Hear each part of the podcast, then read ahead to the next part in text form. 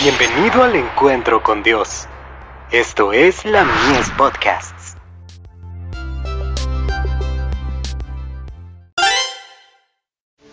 Hijos e hijas de Dios. Seamos puros como Cristo. Y todo aquel que tiene esta esperanza en Él, se purifica a sí mismo, así como Él es puro. Primera de Juan, capítulo 3, verso 3. Cristo elevará y refinará la mente del hombre, purificándola de toda escoria, a fin de que pueda apreciar el amor incomparable. Boletín de la Conferencia General. Páginas 99 y 100. 1899.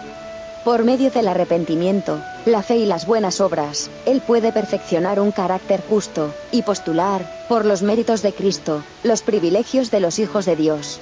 Los principios de la verdad divina, recibidos y atesorados en el corazón, nos elevarán a alturas de excelencia moral, que no nos hubiera sido posible pensar que alcanzaríamos. Y todo aquel que tiene esta esperanza en Él, se purifica a sí mismo, así como Él es puro. Testimonios para la Iglesia. Tomo 4. Página 294. La santidad de corazón y la pureza de vida, eran los grandes temas de las enseñanzas de Cristo. En su Sermón del Monte, después de especificar lo que se debe hacer a fin de ser benditos, y lo que no se debe hacer, dice, Sed, pues, vosotros perfectos, como vuestro Padre que está en los cielos es perfecto. La perfección, la santidad, nada menos que eso, les otorgará el éxito en la aplicación de los principios que les ha dado.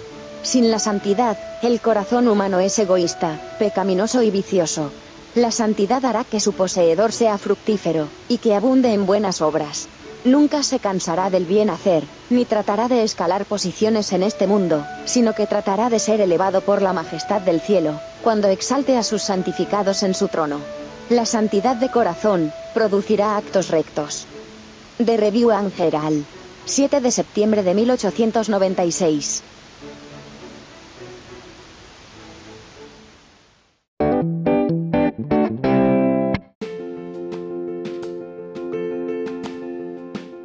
Visítanos en www.ministeriolamies.org para más contenido. Dios te bendiga.